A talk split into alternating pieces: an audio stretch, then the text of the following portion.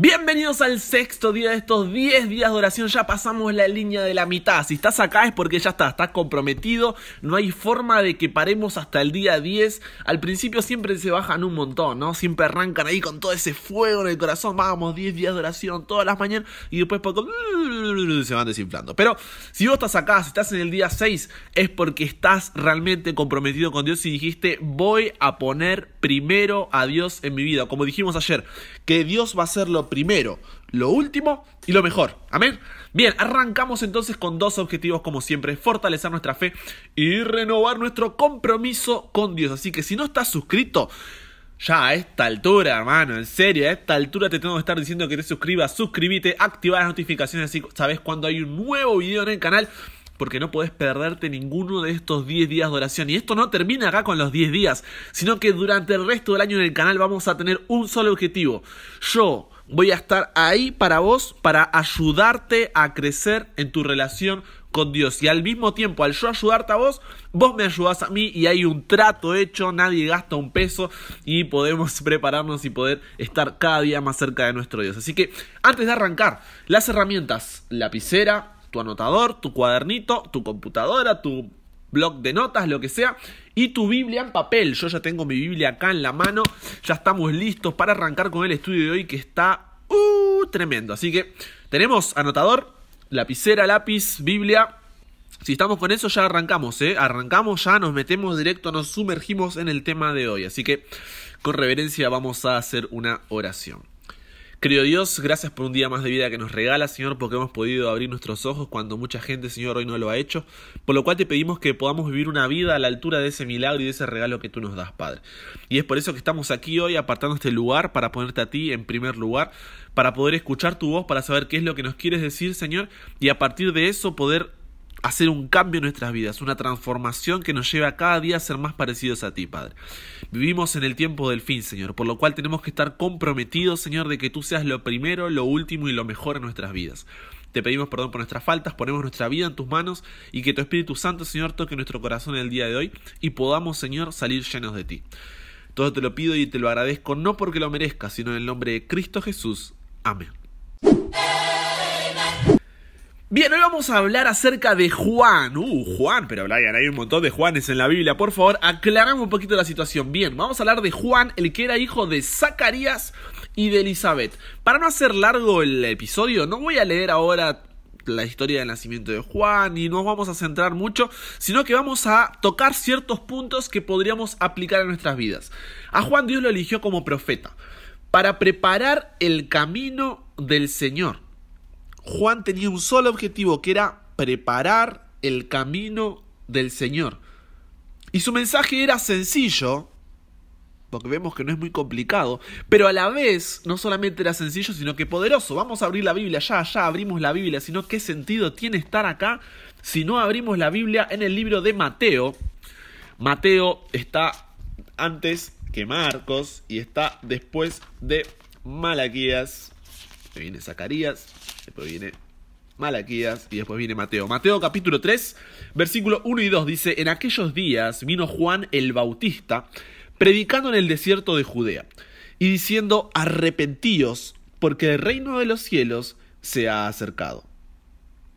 Va, en aquellos días vino Juan el Bautista predicando en el desierto de Judea y diciendo arrepentíos porque el reino de los cielos se ha acercado. Isaías ya había hablado acerca de este profeta. Fíjate en el versículo 3 dice, pues este es aquel de quien habló el profeta Isaías, en Isaías 43, cuando dijo, voz del que clama en el desierto, preparad el camino del Señor y enderezad sus sendas. Ahora, su misión, su misión acá en la tierra era despertar al pueblo de Dios diciendo, ¡ey! sacudiéndolo así, ¿no? ¡ey! despiértense. Estamos en un momento crucial, clave de nuestra historia. Va a venir el Hijo de Dios. Y es lo que decíamos que era nuestra tarea, ¿no? En los otros días cuando leímos Romanos 13, 11, que decía, y esto, conociendo el tiempo, que es ya hora de levantarnos del sueño. ¡Ey! Jesús viene por segunda vez. Porque ahora está más cerca de nosotros nuestra salvación de cuando creímos. Ahora, si nos ponemos a pensar un poquito, nosotros deberíamos ser los Juanes el Bautistas del siglo XXI preparando el camino para la segunda venida de Jesús. Para que lo, visualices de alguna manera, a ver cómo, cómo te lo puedo explicar. Juan fue el que se encargó de publicitar la película de Jesús, la parte 1. Y ahora nosotros tenemos que hacer lo mismo porque se viene el estreno de la 2. ¿Se entiende más o menos? Juan publicitó la 1 y nosotros nos encargamos del estreno de la 2 que se viene ya solo en cines. Ahora, ok, pero hay algo que me parece importante resaltar. Así como el mensaje era un mensaje santo, el mensajero también debía ser un mensajero santo. Repito, al ser un mensaje santo, el, el, encargado de transmitir ese mensaje, de compartir ese mensaje, también debía ser santo. Cuando un país elige un embajador, tiene que buscar una persona que lo represente como país. Cuando una empresa elige un embajador, un representante, es por eso, porque representa los valores, los principios, el mensaje que quiere transmitir esa empresa. Entonces lo mismo acá con nosotros y el mensaje. Dice el mensaje es un mensaje santo y el mensajero también tiene que ser santo. Ahora hagamos una pausa y pensemos, ¿qué significa ser santo. El tiempo hizo que el significado de santo lo fuéramos eh, distorsionando, perdiendo, entendiendo mal, ya me entendés. Pero santo, si podríamos resumirlo en pocas palabras, es apartado para Dios. ¿Qué significa santo? Apartado para Dios. Muy bien. Entonces, ahora, apartado para Dios. Apartado para que tengas una idea. A mí me gusta siempre que lo tengas bien gráfico para que se entienda.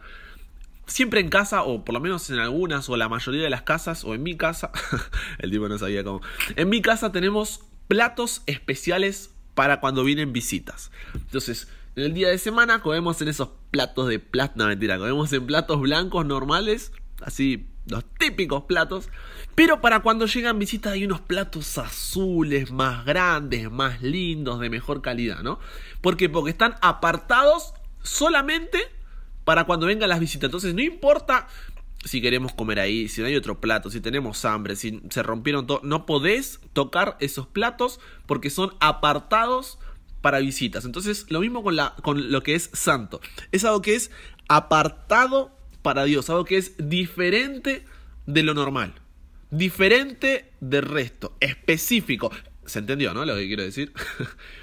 Ahora, nosotros tenemos que entender, a veces entendemos mal, ¿no? Pero tenemos que tener en cuenta, tener en claro, que somos apartados para Dios a nivel físico, mental y espiritual. A veces pensamos que no, solamente es algo espiritual, ¿no? Una decisión. No, no.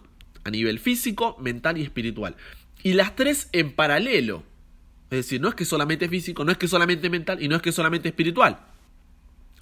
Ahora, solo así es que podremos hacer que ese mensaje llegue a destino. Solo así podremos preparar el camino del Señor.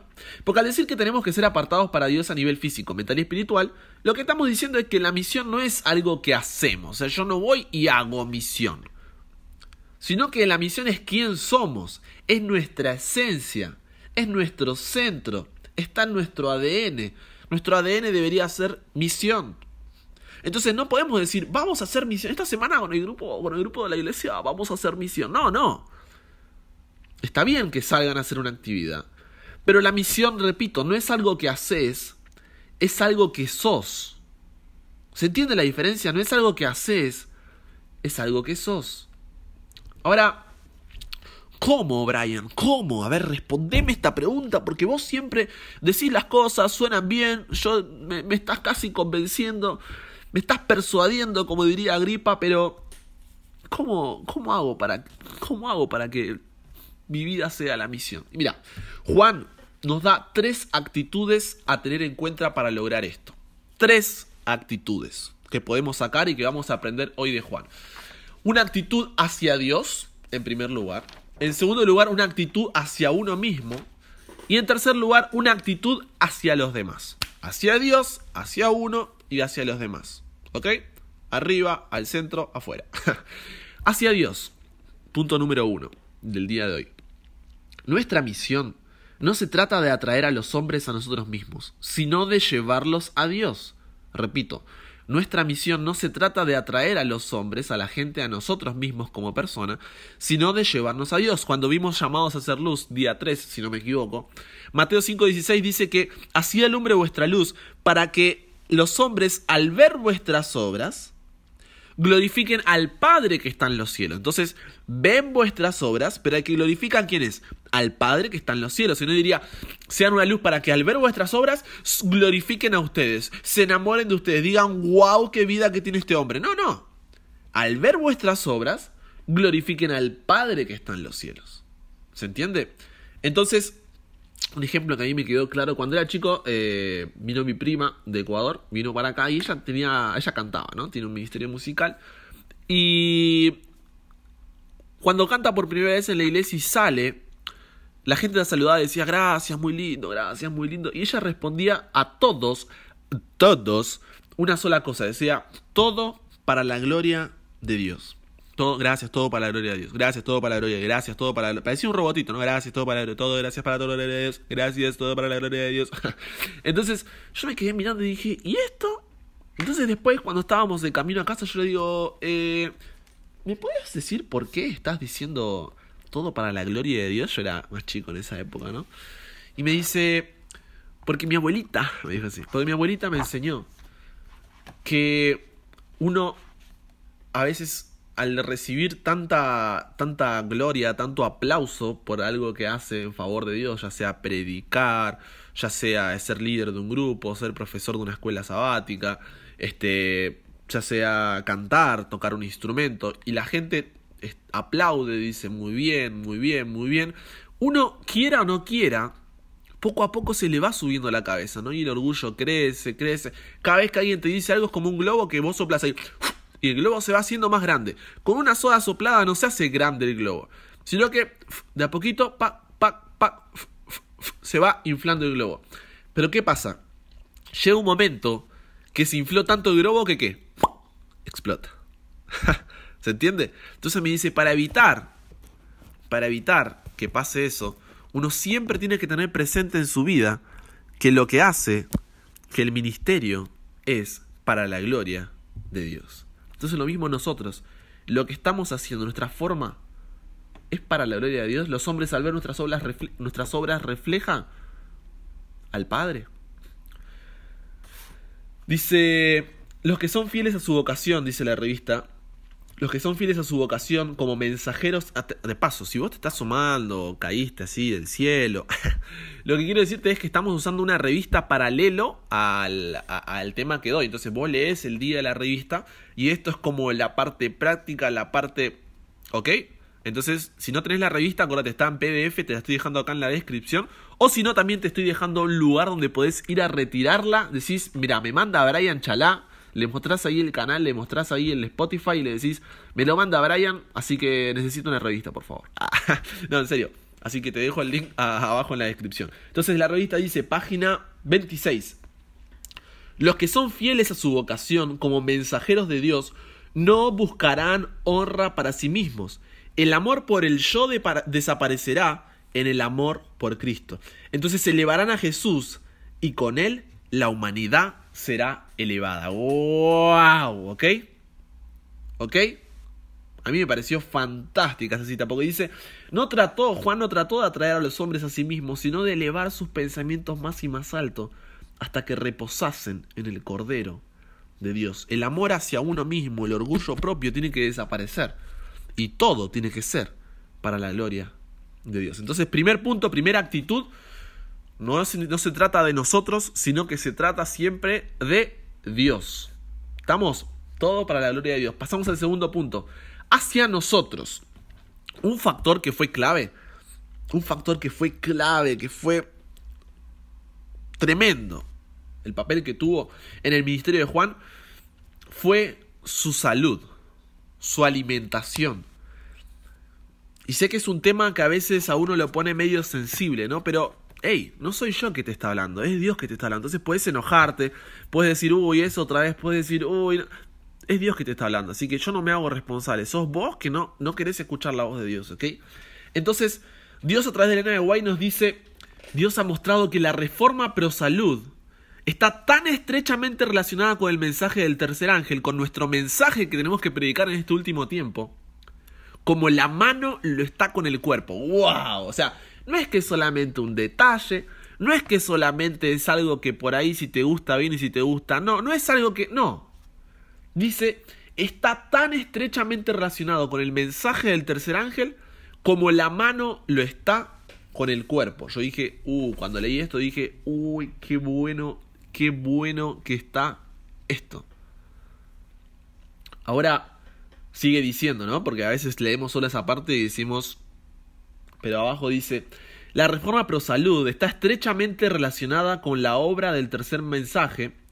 Sin embargo, no es el mensaje está relacionada con nuestro mensaje del tiempo del fin. Ocupa un papel dentro del mensaje del tiempo del fin que tenemos que dar, vos y yo, pero no es el mensaje, o sea, no es el centro, no gira todo alrededor de eso, sino que es algo que está girando alrededor del centro que es Jesús.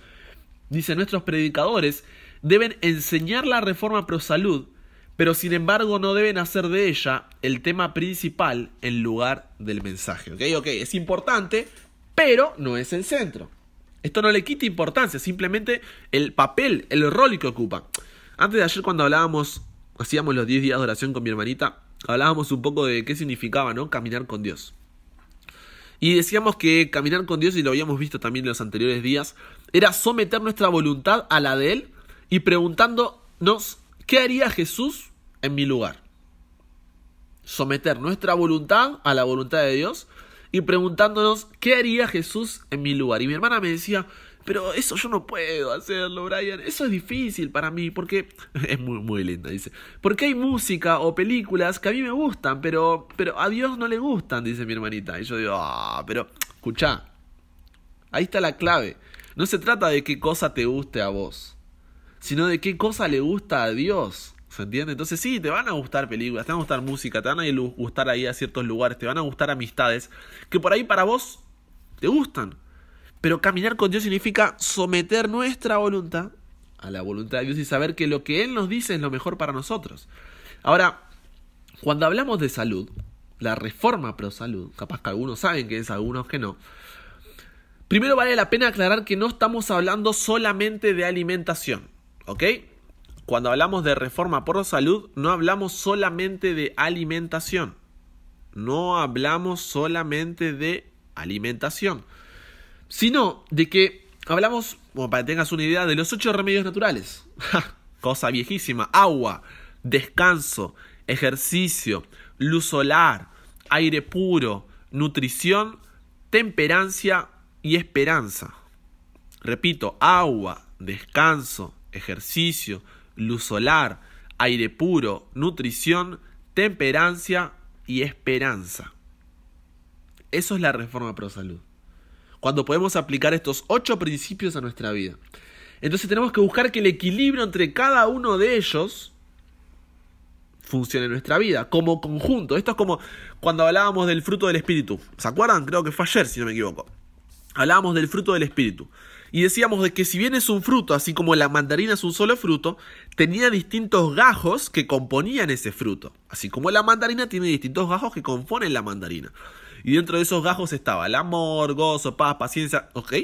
Ahora, cuando hablamos acerca de, de, la salud, también tenemos la salud como un fruto y estas, estas distintas cosas como sus gajos del fruto que componen el fruto de la salud. Es decir, un gajo es el agua, otro gajo es el descanso, otro el ejercicio, la nutrición. ¿Se entiende? Cada uno es un pedacito y juntos componen lo que conocemos como salud. ¿Ok? Ahora, ahí es donde entra la fuerza de voluntad que hablamos ayer sobre Daniel. Daniel tenía todas las excusas para no cuidar su salud ya estaba en un pueblo extranjero, sus padres no lo controlaban, él no cocinaba su comida, no podía elegir, si decía algo podían castigarlo, tenía riesgo de muerte, todo el mundo que había venido con él y que supuestamente era de su misma religión, que era de su mismo pueblo, habían comido, pero él y sus amigos dijeron, no me importa lo que haga el resto, me importa lo que me pide Dios. Te repito, no me importa lo que haga el resto, me importa lo que me pide Dios. ¿Por qué? Porque a veces yo he escuchado que dicen, ah, pero si mi pastor, mi pastor está gordo, mi pastor eh, come esto, mi pastor toma lo otro, está bien, debería cambiar. Pero tu vida no puede regirse, no puede moverse por lo que hace el resto, sino por lo que te pide Dios. ¿Se entiende? Entonces no importa que tu pastor, que tu líder, que tu anciano, que tu hermano, que tu padre, que tu... No importa. Vos tenés que decir, hey, ¿qué es lo que me pide Dios? Sí, después ellos tendrán que cambiar, podrás compartirle el mensaje. Pero lo importante es vos qué vas a hacer. Entonces, excusa, no, no hay excusa. ¿Ok? Entonces, e, es cuestión de decisión. Mira, yo soy, voy a, voy a confesar, yo soy vegetariano desde que nací. O sea, nunca, nunca en mi vida probé carne. Ningún tipo de carne. Ningún tipo de carne. Estoy vivo para contarlo. Pero, pero, algo que, que me parece importante eh, recalcar es que cuando hablamos acerca de la fuerza de decisión, yo el año, no, hace tres años ya, por ejemplo, tomaba gaseosa. Eh, tomaba gaseosa y dije, esto no me hace bien. Además, como soy asmático, vi que por ahí no, no, no era, no era lo mejor ¿no? para nuestra salud. Entonces agarré y después del brindis de, de Año Nuevo, ¿no? Dije, este es mi último, mi última vez que tomo líquido con gas. Entonces agarré y de ahí ya nada. Y hace tres años, mirá que yo veo ahí que cae la Fanta, que cae la Sprite, cae la 7-Up. Y se me hace baba porque me gusta la gaseosa. No significa que no me va a gustar. Pero decidí porque sé que es mejor para mi vida no consumirla. Lo mismo hace dos años con los caramelos, los chicles, los chupetines y todo tipo de golosina. Yo amaba, o sea, me comía un paquete de siete chicles por día, para que tengas una idea. Pero descubrí que no hace bien a mi, a mi salud, a mi digestión, que hace mal a, a mis dientes, que hace todo lo que tenía sus efectos malos. Y dije, a partir de hoy, otra vez no consumo nada. Y hace dos años, gracias a Dios, que tampoco estoy consumiendo ningún tipo de golosina. Entonces, ¿vos pensás que no lo veo, que me ofrecen y no se me... Ah, se me hace agua la boca? Sí, obvio, porque nos gusta. Pero eso no significa de que sea lo mejor. Acordate, caminar con Dios es someter nuestra voluntad a la voluntad de Dios. Entonces creo que mi invitación hoy, dentro de estas tres actitudes, primero hacia Dios, y era hacia nosotros mismos, porque esto es cuidarnos a nosotros mismos, tenemos que empezar a repensar nuestra vida y decir, ¿estoy teniendo, estoy llevando una vida saludable? Y buscar el equilibrio entre esos ocho principios. ¿Estoy bebiendo agua o qué estoy metiéndome? ¿Estoy descansando ocho horas, siete horas? ¿O en qué estoy perdiendo mi tiempo? ¿Hasta qué hora me quedo viendo Netflix? ¿Hasta qué hora me quedo en Instagram viendo videos chistosos? Estoy haciendo ejercicio, salgo a caminar media hora a la mañana, hago mis ejercicios con las infinidades de aplicaciones que hay. Salgo y respiro aire puro, de aire, me la paso adentro de mi casa todo el día. ¿Estoy comiendo lo mejor? ¿O debería.? y no te digo que dejes de comer carne, que dejes. No, no. Anda una, una, nutricionista, un nutricionista, y decirle: Mira, mi alimentación es tanto y quiero mejorar. Pa. Y de paso puedes hablarle, porque creo que Dios quiere lo mejor para mí. Entonces, hablando un profesional, no vayas a dietas en internet y video. No, no. Anda a un profesional y pregúntale cómo poder, porque es algo muy específico de cada cuerpo. ¿Se entiende? Por último, la temperancia.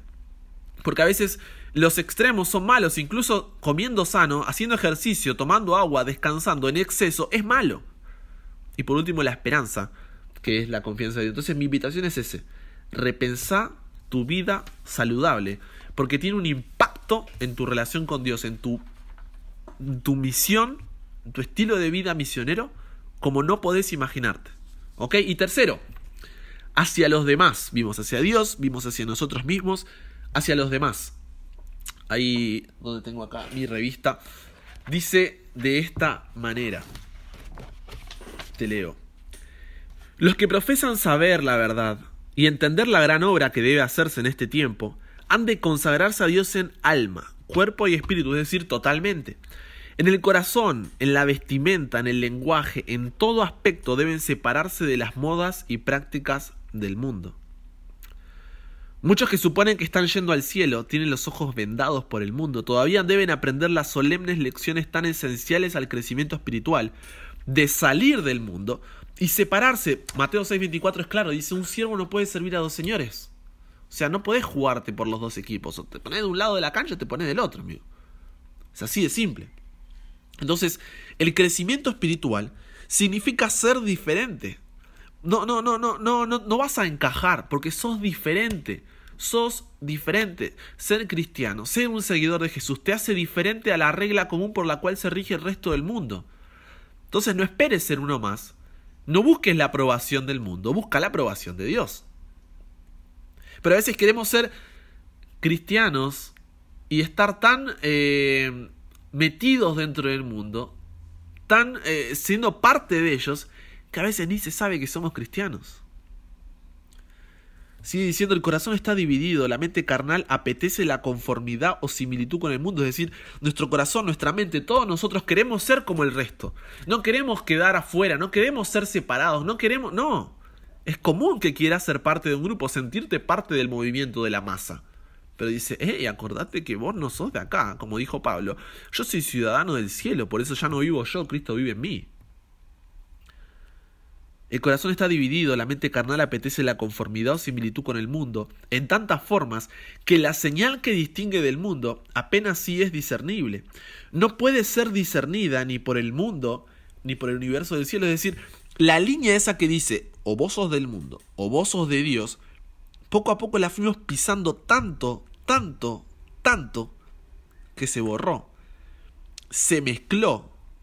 Y ahora decimos, ¿somos del mundo? O somos de Dios? Y ante esa incertidumbre nos conformamos con decir de que somos del mundo y también somos de Dios, pero Dios te dice, ah, ah, ah, como lo, cuando están ahí en esos eh, concursos de música, me, error, error. O sos del mundo, sos de Dios, tu corazón no puede estar dividido. ¿Ok? Entonces cada aspecto de tu vida tiene que hablar por vos. Ya habíamos hablado de la alimentación, tenemos que hablar de tus palabras, tu lenguaje. ¿Sos diferente? ¿Tu forma de hablar, de dirigirse a la gente es diferente o usas palabrotas como cualquier otro? Lenguaje común como cualquier otro. ¿Tu forma de tratar a la gente es diferente? ¿Tu forma de reaccionar ante las situaciones es diferente? ¿Tu forma de vestir? ¿A quién busca eh, mostrar? ¿A vos o a Dios? ¿Se entiende? Entonces cada parte de nosotros tiene que mostrar al resto, hey, soy diferente, cómo me visto, cómo hablo, cómo me muevo, cómo me dirijo, cómo, qué es lo que tengo, dónde está cuando gasto el dinero, cuáles son mis ambiciones. Que sea para la gloria de Dios, que el mensaje pueda llegar a más gente o no. Tengo que tener mi último modelo de esto, tengo que invertir en esto. O sea, ¿dónde está puesta, dónde está tu tesoro? Porque allí va a estar tu corazón, dice, ¿no es cierto? Entonces, somos un pueblo diferente y el resto tiene que ver que somos un pueblo diferente. Cada aspecto de tu vida tiene que hablar y decir, hey, yo soy un hijo de Dios. Entonces, mira tu vida. Haz una, una, una visión interna y mira tu vida. ¿Estás preparando el camino? ¿Sos ese mensajero santo, apartado para Dios, que está llevando un mensaje santo? El título de estas 10 días es Primero Dios, todos comprometidos con el tiempo del fin. En otras palabras, estamos en el tiempo del fin, necesitamos comprometernos y poner primero a Dios en nuestras vidas. Entonces hoy en tu anotador vas a escribir una, una cosa nada más que puedas cambiar a partir de hoy o que decidas cambiar a partir de hoy en tu vida. Una cosa hacia Dios en cuanto a que todo sea para su gloria.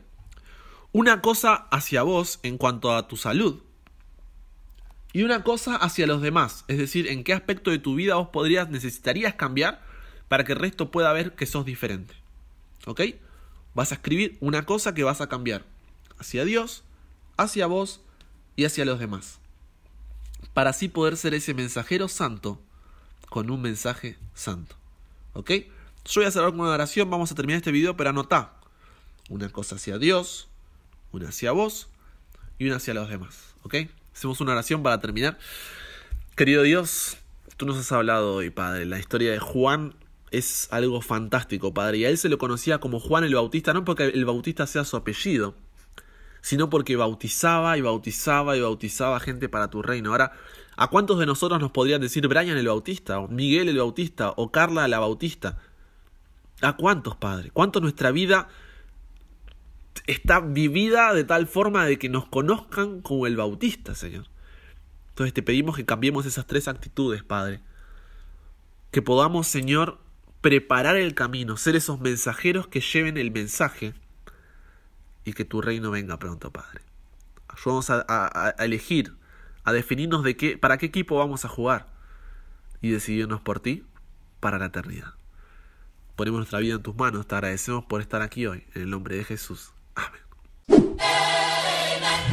Muy bien, y con eso ya. Hoy ya terminamos el día 6. Queda 7, 8, 9, 10. Ya quedan 4 días nomás. Y estamos, estamos, estamos. Así que quería agradecerte. Es un privilegio y un placer haber compartido este rato, este momento con vos. Espero lo mismo para vos. Estos días están siendo de bendición para mí. Espero que lo estén siendo para tu vida.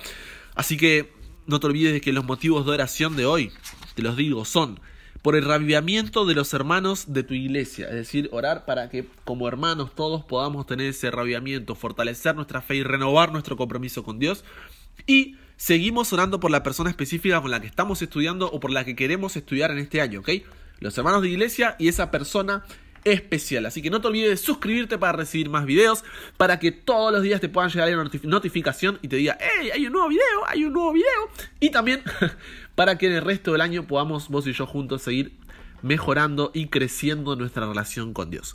Te mando un abrazo grande, estoy orando por vos, espero que puedas seguir decidiendo poner a Dios en primer lugar, que sea lo primero, lo último y lo mejor. Te mando un abrazo grande y que tengas un bendecido día.